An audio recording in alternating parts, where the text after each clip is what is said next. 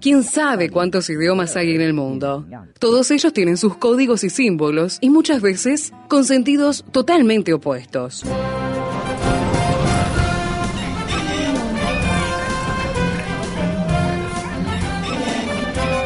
Jungla semántica. Para descifrar las palabras, para entender su raíz, para saber de qué hablamos. Jungla semántica. Nos lidera en esta expedición el profesor Héctor Leites.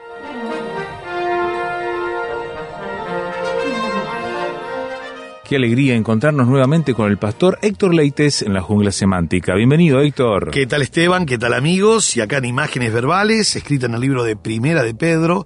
Hoy en Jungla Semántica ingresamos en el versículo 15. Primera de Pedro, capítulo 2, versículo 15, que viene muy enganchado al Sí, versículo claro. 13 y 14, por eso vamos a leer 13 y 14 para analizar un poquito el versículo 15. Dice así. Por causa del Señor, someteos a toda institución humana, ya sea al rey como a superior, ya a los gobernadores como por él enviados, para castigo de los malhechores y alabanza de los que hacen bien. Porque esta es la voluntad de Dios, que haciendo el bien, hagáis callar la ignorancia de los hombres insensatos. Ajá. Bueno, acá hay de todo un poco. Pero Sí, este versículo bien. 15 que está... neta- El 15 y el 16, por supuesto, están siempre enganchados, 13 y 14. Versículo 15 habla de... Comienza con un porque, y realmente en el griego este porque es un- una conjunción consecutiva, el famoso joti, que está mostrando categóricamente la razón. Y en, en español inclusive se ve muy bien, dice, porque esta es la voluntad de Dios. Y uno dice, ¿cuál, qué, eh, ¿esta qué? ¿Qué, ¿Cuál? qué es lo que está hablando? ¿Qué, ¿Qué es la voluntad de Dios? ¿O cuál es esta? Bueno, el de realmente estar sometido a institución humana, ya sea el rey como superior. Y la voluntad de Dios también es que son enviados por Él para castigo, no nos olvidemos nunca que el 14 hay un propósito, para castigo de los malhechores, pero también para alabanza de los que hacen el bien. Si no llegan a hacer esto, ya están infringiendo ellos la ley de Dios, porque hay una ley escrita en sus corazones, como mirábamos en el programa pasado. Entonces aquí este, este porque, este famoso porque, muestra la razón del por qué la recomendación de que tenemos que respetar a las autoridades, está conectado al verso 13, y enseguida dice Esteban que es la voluntad de Dios. Esa es la voluntad de Dios. Esta Así es la voluntad. de Dios. Esta es la voluntad de Dios, así, de esta manera. No es una definición, nosotros siempre tendemos a... Eh, Sabes que el versículo tiene dos puntos, allí en el verso 15, por lo menos en la versión 60, dice, porque esta es la voluntad de Dios, dos puntos. Eh, esto me puede traer problema, porque siempre después de dos puntos Claro. es una definición, una explicación o algo. Hay que tener mucho cuidado porque a veces semánticamente los versículos están armados como que eh, es, hay una definición en algo, ¿no?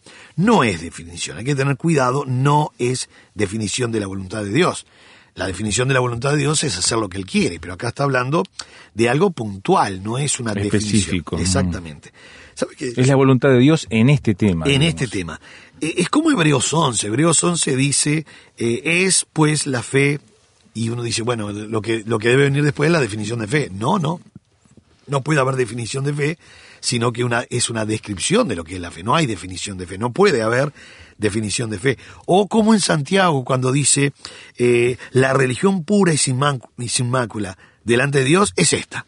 Y aparece ahí dos puntos como que- queriendo saber cuál es la religión pura y sin mácula. No, no, no. Está No es definición, sino descripción. una digamos. descripción de un carácter noble, cristiano, un espíritu de devoción haciendo la voluntad de Dios. Allí en Santiago dice amar a Dios y amar al prójimo, ¿verdad? Entonces acá tampoco es definición, pero sí está explicando que esto es lo que Dios quiere, es la voluntad. La palabra selema, selema quiere decir voluntad en griego, ¿no? Eh, es lo que realmente Dios desea para todos los cristianos con relación a los gobiernos, presidentes, gobernadores, el rey, bueno, como superiores. E- Esto es muy importante, entender lo que es lo que Dios realmente está deseando. No solamente quiere, Selema es realmente lo que Dios desea en su corazón, no es un simple eh, querer en Dios, no, no, es realmente lo que Dios desea en su corazón. Y por supuesto que no es definición como decíamos recién. Ahora, ¿qué es lo que está diciendo? Dice, porque esta es la voluntad de Dios, que haciendo el bien, y uno dice, ¿qué será hacer el bien ahora? Bueno, haciendo continuamente lo bueno de lo que venía pidiendo. Ahora, haciendo el bien en el griego es la palabra, es una palabra que es un participio. Hago, agasopiuntas, agasopiuntas. Es rarísima esta palabra, eh, no extraña, pero rara, viene de agasos, agasopiuntas, porque, ¿sabes, Esteban, que en el griego hay ocho sustantivos, seis verbos, ocho adjetivos y cuatro adverbios para hablar de lo que es querer hacer el bien o estar haciendo el bien continuamente como participio. Son muchos, muchos, muchos, muchas palabras, muchos verbos. Vuelvo a repetir, ocho sustantivos, seis verbos, ocho adjetivos, cuatro, cuatro adverbios. Y este agasos es uno de los ocho adjetivos. Tiene fuerza, mucha fuerza. Para colmo está en un participio presente activo que no es solamente hacer el bien, sino estar haciendo continuamente lo bueno. Y uno dice, uy, uy, uy, qué fuerte que viene el mandamiento ahora, porque esta es la voluntad de Dios. Y uno dice, ¿cuál es la voluntad de Dios? Que estemos continuamente haciendo lo bueno. Si bien está relacionado con el versículo 13 y 14, pone énfasis en todo lo bueno. En este caso era Claro. estar sometido a toda institución. En toda humana. institución humana. Te das cuenta que Pedro pone énfasis porque no era fácil hacer caso a Nerón cuando estaba persiguiendo y matando cristianos, ¿no? No era muy fácil decir cómo puedo estar, que de, de este hombre no puedo estar sujeto a nada, ¿verdad? Y sin embargo había que estar sujeto a todo, menos en aquello que se ponía entre Dios y el hombre. Por eso dice que haciendo el bien hagáis callar la ignorancia de los hombres insensatos. Uf, ignorancia. Ignorancia. Sí, sí, sí. Es duro el apóstol ahí. Bueno, primero que nada tenemos que ver el término hagáis callar la ignorancia. La palabra, eh, bueno, hacer callar es la, es- es la palabra fimun. Fimun es categórico, es poner un bozal, es amordazar, tapar la boca de una manera muy categórica. Y uno dice, pero ¿cómo yo puedo amordazar a la gente, callar a la gente? ¿Cómo puedo poner y tapar la boca de la gente? Bien, haciendo el bien. No pueden decir absolutamente Nada. nada, de nosotros, como dijo Pablo a Timoteo, irreprensible, irreprochable. Entonces la- el, el término es fimun, que es poner un bozal, amordazar y tapar la boca de lo que sea, en este caso de la gente ignorante. Ahora, la palabra ignorancia está compuesto de gnosis, que es conocimiento, pero con la A adelante, y esto es agnosian, que justamente estas personas quieren ser, es interesante esto, ¿no? Quieren ser ignorantes. Quieren, o sea, eligen. Eligen ser ignorantes. No es una persona desconociendo y por ahí habla sin, sin conocimiento, pero sin maldad, solo abrió su boca nomás. Sí, que puede pasarle a cualquiera. A cualquiera, sí. pues, y si uno no es experto en el tema, a veces uno opina y uno dice, Mete la pata, Mete sí. la pata y dice, mire señor, usted es ignorante en la materia, en el tema. Eh, usted solo se informó en el Google y eso no sirve, una cosa así. Ahora, es interesante que hacer callar, o dice, hagáis callar la ignorancia de los hombres insensatos. Ahora, no solamente Esteban son ignorantes voluntarios, sino que son irrazonables voluntarios, son insensatos. Y la palabra viene de fronei, que es mente, Sí. Pero ahora se le coloca la A adelante, que quiere decir afronei. Ah, Afronei. Ellos no razonan bien, no solo quieren ser ignorantes voluntarios, sino que no están razonando bien. Eso es insensatez. Insensatez. Por eso eh, muchas versiones lo ponen como carente de sentido. Señor, usted no tiene ni siquiera sentido común. Claro. Por eso la palabra afronom, que viene de fronei y a adelante. Las dos palabras tienen a, que quiere decir privativa, ¿no? Agnosian y afronei. Carente de sentido. Fren, fren en griego quiere decir mente, ¿verdad? O sea, para traducirme la palabra afronom, es una carencia de integridad mental. Interesante esto, ¿no? Muy interesante. A quienes nada menos y nada más estamos haciendo callar. Y uno dice, ¿cómo? ¿Con mi argumento? No, No. con mi conducta. Exacto. Con mi conducta. Yo tengo una teoría, Esteban, que mi teoría es predicar, predicar y predicar. Y cuando sean necesarias, utilicemos las palabras. Hacemos una pausa y retomamos este tema entonces con esta fuerte declaración que nos ha hecho el pastor Héctor Leites en la jungla semántica. Prepárese estudiando con el Seminario Bíblico de Fe.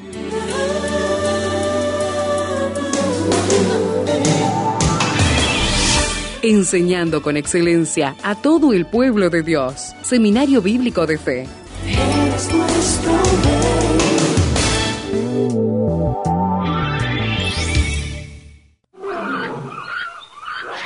Nuestro canal de comunicación, jungla semántica, arroba transmundial.org.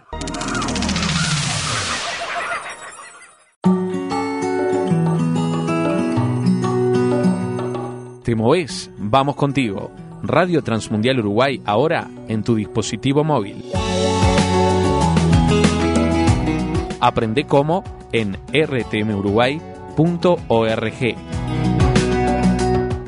Antes de ir al corte y mirando el texto de Primera de Pedro capítulo 2 versículo 15, nos decías que tenemos que predicar, predicar y predicar y cuando sea necesario utilizar palabras. Retomemos ese concepto, Héctor. Exactamente. Él venía hablando acerca de la voluntad de Dios. Y uno dice, ¿qué es la voluntad de Dios? Bueno, enseguida dice que haciendo el bien, que haciendo el bien, o estar continuamente, continuamente haciendo lo bueno, nosotros hagamos callar Ajá. la ignorancia de los hombres insensatos. La palabra Ignorancia y de personas insensatas. insensata. Las dos palabras están compuestas con una A privativa A adelante. Una es agnosian, que viene de gnosis, conocimiento, y es A privativa. En este caso la palabra ellos quieren ser ignorantes voluntarios. Claro. Y la segunda palabra es hombres insensatos. Acá es mucho más fuerte todavía.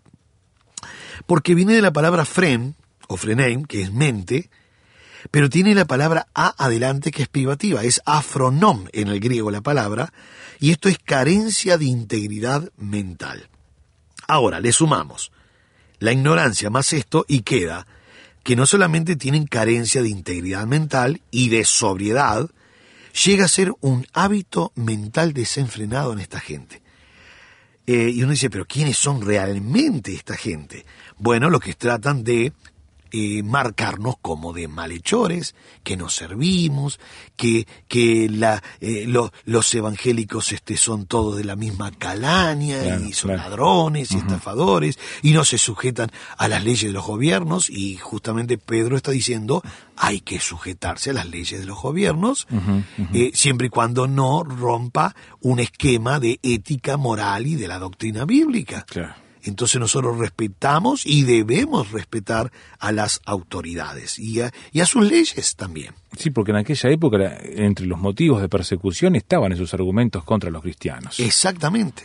Una de las maneras de poder este, perseguir es decir, usted no está de acuerdo con esta ley.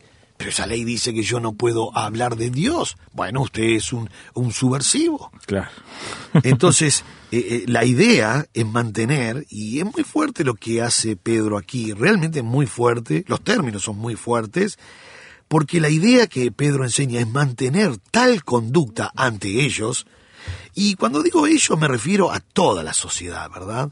No nos olvidemos lo que habíamos visto en 2.12 de Pedro. 2.12, manteniendo buena vuestra manera de vivir entre los gentiles. Claro. No solamente entre los ignorantes y, y hombres que hacen las cosas este, con insensatez. No, no, no, delante de todos.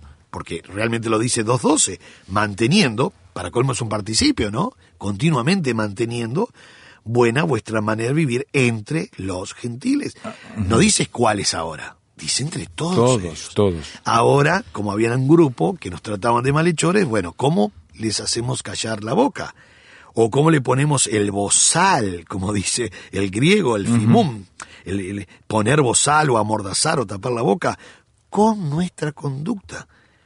La idea es mantener tal conducta ante ellos, Esteban, Sí. que no puedan ni denunciar, ni atacar, ni acusar en nada, sino tocante a nuestra fe. A nuestra fe. Eh, ha- hay un pasaje que yo lo voy a leer que a mí me impresiona siempre.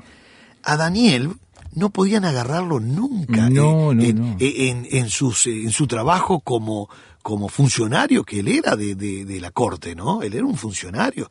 Entró con 17 años como esclavo y quedó más de 70. Eh, eh, Pasó por varios reyes. Sí, pero, pero fue impresionante porque nosotros vemos que el pueblo regresa y Daniel se queda dos años más en la cautividad. Se cree que él murió en la cautividad, no regresó para poder ser el nexo diplomático para que regresaran todos. Él se quedó todo. Él es colocado en el foso de los leones con más de 90 años. Impresionante. Impresionante.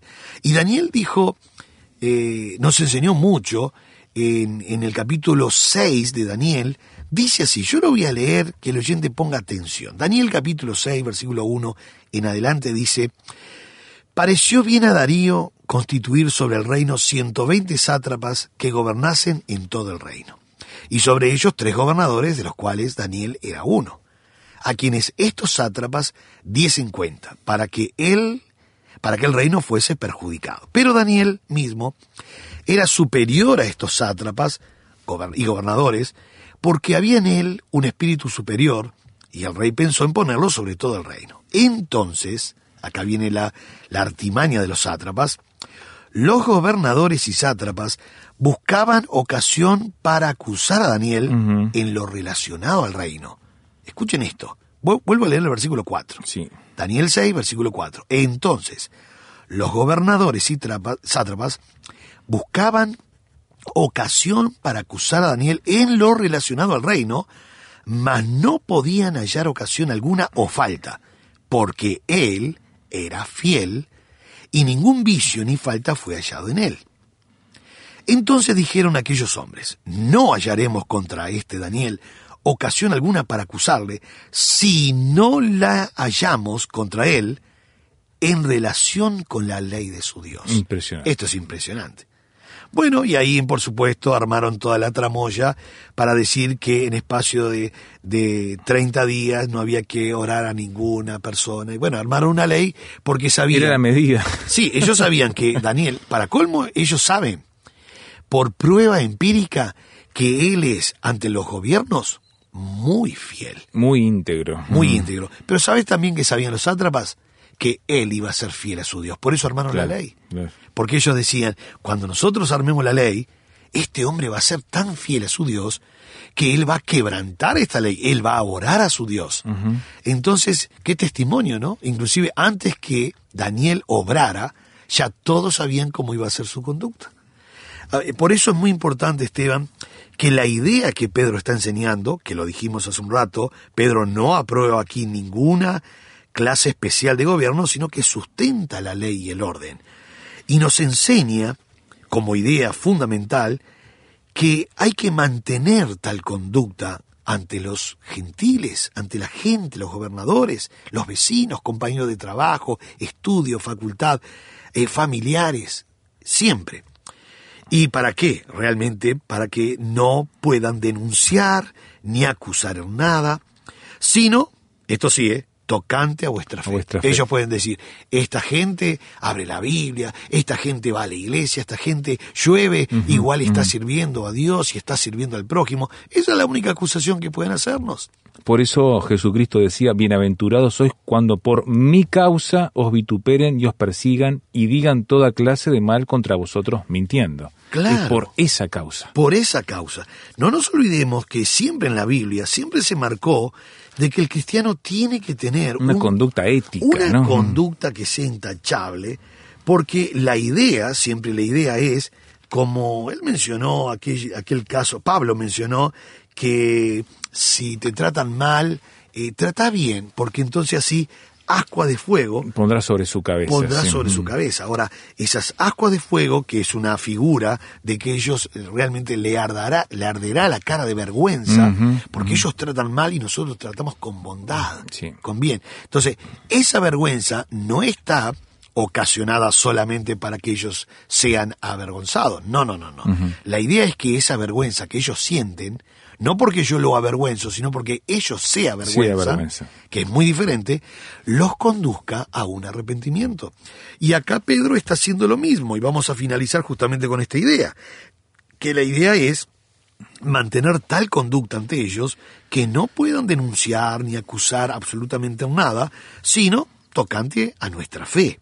Y así, de esta manera, porque no nos olvidemos que hay un propósito final, este, eh, Esteban, que es así ellos pueden o puedan convertirse al Señor y ser favorables al cristianismo y mirar al cristianismo con ventaja y no con desfavor como se veía en aquel entonces y muchas veces hoy también se ve con desventaja. Exacto, exacto. Y a veces es por la mala conducta de algunos. Lamentablemente. Pero lo importante es que el cristiano debe caminar en luz, en rectitud, debe hacer lo que Cristo nos mandó, lo que Pablo nos mandó, lo que Pedro nos mandó, obedecer a las autoridades y así hacemos callar la ignorancia de estos hombres con el propósito final, por supuesto, que ellos digan, algo debe de haber bueno allí cuando esta gente hace siempre las cosas buenas. Amén. Así que, querido amigo, que en este día si usted no está caminando bien con los impuestos y algunas cositas allí, empecemos a obedecer lo que dice Ah, la sí, sí. palabra de Dios. Por supuesto, va a tener tal vez menos dinero, pero Dios va a suplir por otro lado también. Amén. Porque hacer la voluntad de Dios, no nos olvidemos que esta es la voluntad, buena de, Dios. voluntad de Dios. La buena, agradable y perfecta voluntad de Dios. Dios le bendiga ricamente. Nuestro canal de comunicación, jungla semántica, arroba transmundial.org. Se viene un nuevo taller del Seminario Bíblico de Fe y tiene que ver con traducciones bíblicas, Héctor. Sí, va a ser un taller bastante profundo y sencillo a la vez para que todos puedan entender, eh, aunque no sepan griego o la crítica textual o la exégesis. ¿Esto va a ser cuándo, Héctor? Jueves 25 de octubre, jueves 25 de octubre, por supuesto, agende este día, jueves 25, siempre doble horario, para que el alumno pueda elegir de 9 a 12 o de 19 a 22 horas. El alumno elige el mejor horario, el que más le convenga. ¿En dónde? Por supuesto, Seminario Bíblico de Fe, Julio Herrera y Oves 1274, a una cuadra y media de la Plaza del Entrevero, allí en Julio Herrera, en la Plaza del Entrevero, una cuadra y media para el lado de San José. Estamos Buenísimo. en Trans San José y Soriano, una cuadra y media de la principal avenida 18 de julio. Julio Herrera y Oves 1274. Los teléfonos de contacto son 2 902 9089, 2 902 9089 o 094 95 99 12 094 95 99 12. El correo es seminario bíblico de fe arroba adinet.com.uy. No se pierda este taller eh, observando las diferentes traducciones bíblicas, jueves 25 de octubre en el Seminario Bíblico de Fe. Será usted bienvenido.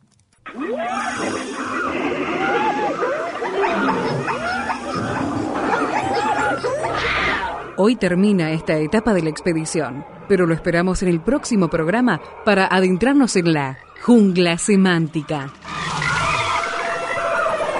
Jungla semántica es una producción del Seminario Bíblico de Fe y Radio Transmundial. Jungla semántica.